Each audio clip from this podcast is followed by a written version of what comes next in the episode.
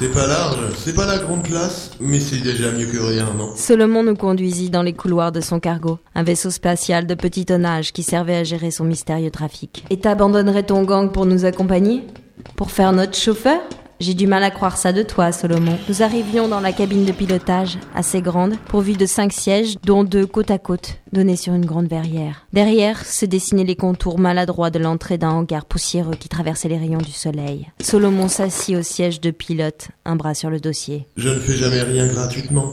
Encore heureux que la phalange ait eu la bonne idée de pas te payer. Je ne te fais toujours pas confiance, Solomon. Eh, je vous ai sauvé la vie. Il se tourna vers les commandes, appuyant sur quelques boutons, touchant deux ou trois manettes. Les moteurs se mirent à ronronner. Qu'est-ce que t'attends de nous? Je suis sûr que sur votre chemin, j'aurai de quoi trouver mon bonheur. Et puis ça commence à chauffer pour moi ici. Le commerce n'était plus trop florissant. En traitant avec moi, la phalange prévoyait de m'éliminer aussi. C'était évident. Jamais Krieger m'aurait laissé en vie. C'est donc comme cela qu'il se nommait, le chef de la phalange, Krieger. Solomon jeta un bref coup d'œil vers Melkarn, adossé près du sas entrée de la cabine. Je te laisse pas piloter cette fois. Non. On est parti vers la grande aventure. Ah, ça me plaît.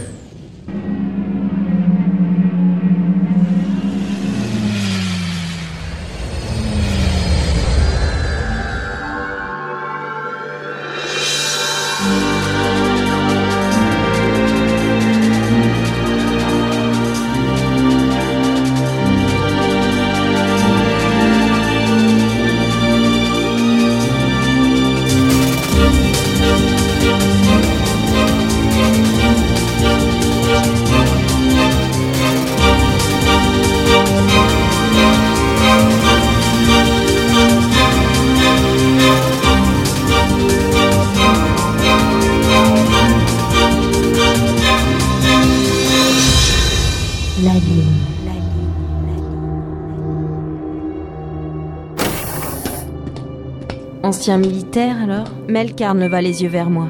Il se redressa un peu sur la banquette de la salle de repos du cargo, sans mot dire. Pourquoi tu m'as rien dit? Pourquoi aurais-je. Pourquoi j'aurais dû te le dire? Au début de l'enquête, ça s'imposait pas. Une fois que la phalange a été mise en action, j'aurais été stupide de t'en parler.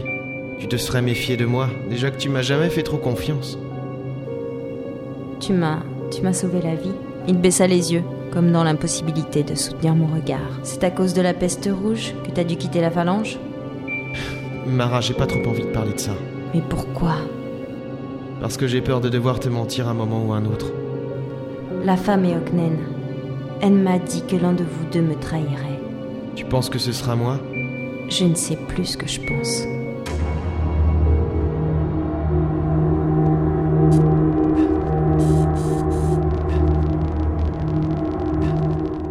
T'as la plaquette Je l'ai rentré dans l'ordinateur.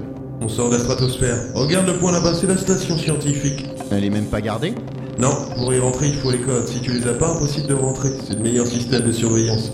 Les Eoknen ont dû payer cher pour les obtenir. Peut-être même de leur vie finalement. On arrive dans combien de temps Dans peu de temps.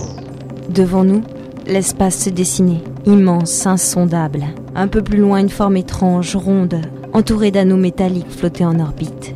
La station scientifique. Tu sais quoi sur cette station? Pas grand-chose. Une station d'études météorologiques et spatiales, paraît-il, au service des militaires.